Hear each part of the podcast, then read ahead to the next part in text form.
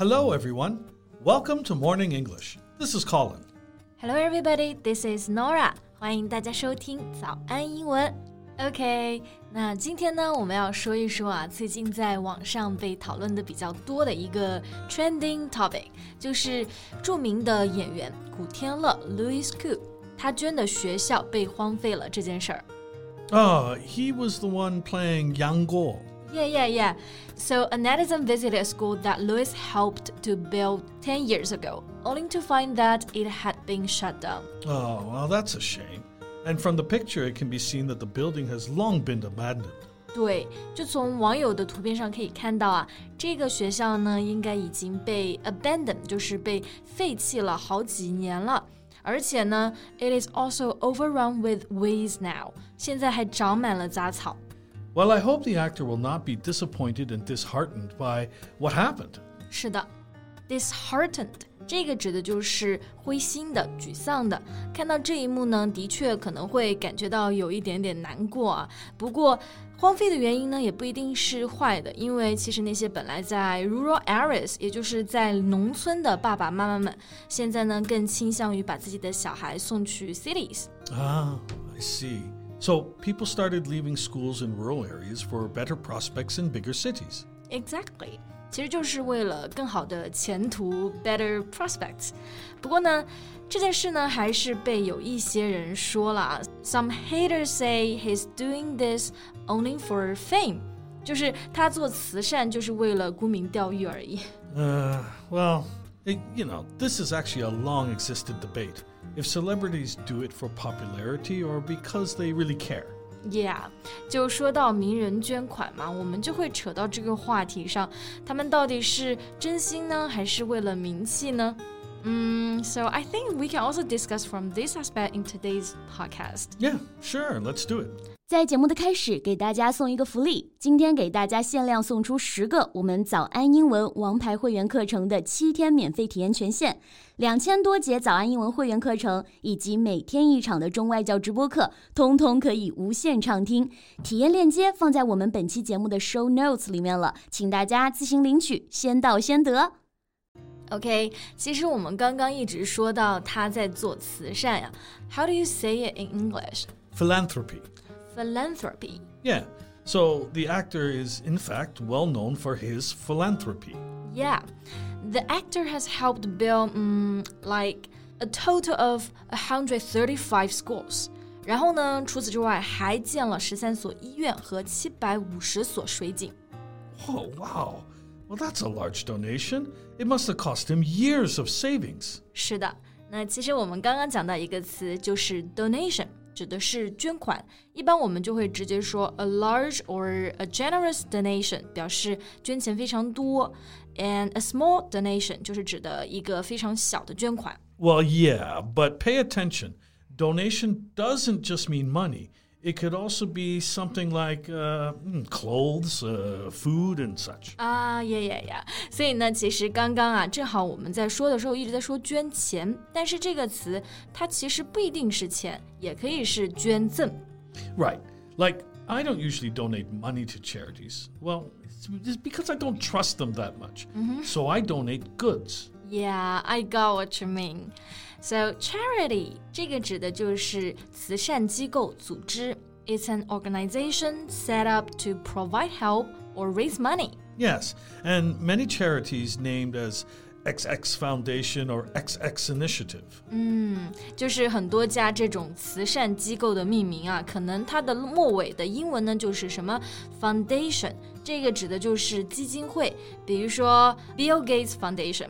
或者就是名字加上一个 initiative。诶，其实我们刚刚说到用名字命名，Do you think we should make a donation publicly or anonymously？你觉得就是捐钱的话，应该是匿名还是公开呢？Well, of course, that's up to personal choices. Uh, for me, I prefer to do it anonymously but it's not a black and white thing. Yeah, I agree. 其实呢，我们前面说到这个古天乐，他帮助建学校嘛，那这些学校都是 named after him。那些 haters 就是说这样就是作秀。And how do how do you say 作秀 in English? Um, I guess we can say a publicity stunt. A publicity stunt. publicity，这个指的就是宣传公关。 Yeah, so a publicity stunt is something done just to get the attention of the public. Right, but I don't think what Louis did is just for publicity stunt. 我们前面其实也说到了，他其实坚持做公益已经很多年了，不是一时兴起。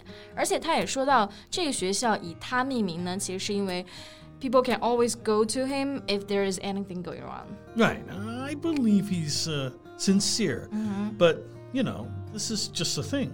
When celebrities make a donation, some people are skeptical if they are actually sincere in their intentions. 嗯，的确是的，也有很多明星啊，想要以这种方式，的确也想洗白自己之前做过的错事啊，导致部分公众呢可能会变得非常的这种 skeptical，就是保持怀疑态度的，不太敢相信他们说到的这个 intentions 动机是真正想要帮助别人。 Yeah, it's hard to tell sometimes.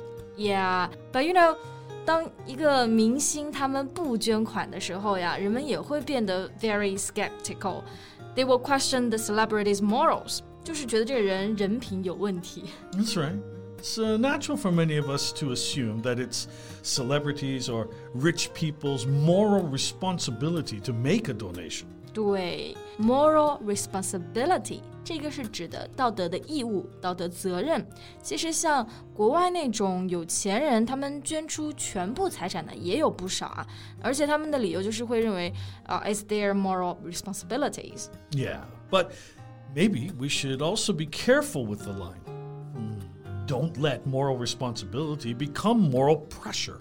Yeah，就是当我们晋升到这个 moral pressure，就是道德压力的时候呢，就有点像中文的这个道德绑架了。哎，说到这个，我想起来一条新闻，就是英国有一个 poppy seller，他是在国外卖那种红色的塑料花，然后他就因为面临慈善机构一直要他捐款的压力而去世了。 Oh, yeah. You know, I have read this. Um, she felt she had given so much, she couldn't give anymore. And she said she had lost faith in people. Yeah，就真的非常让人寒心了。Lost faith in people，他就直接说到他对人们已经失去信心了，而这个其实是因为他捐款了那么多年，没有办法给更多了，而且他最后给他儿子寄的一笔钱还疑似被偷了。 Well, that's really cruel. We shouldn't take people's generous hearts for granted. I agree. Take something for granted 这个表达呢，指的就是把什么事情当做是理所当然的。那 generous means kind，大方的、慷慨的。我们是真的不应该把别人的善心当做是理所当然的，然后让他们寒心。Yeah, absolutely. It's the same for Louis's case. He's been doing good deeds for years, but just like the saying, it takes many good deeds to build a good reputation and only one bad one to lose it. 是的，这个 good deeds 指的就是善事啊。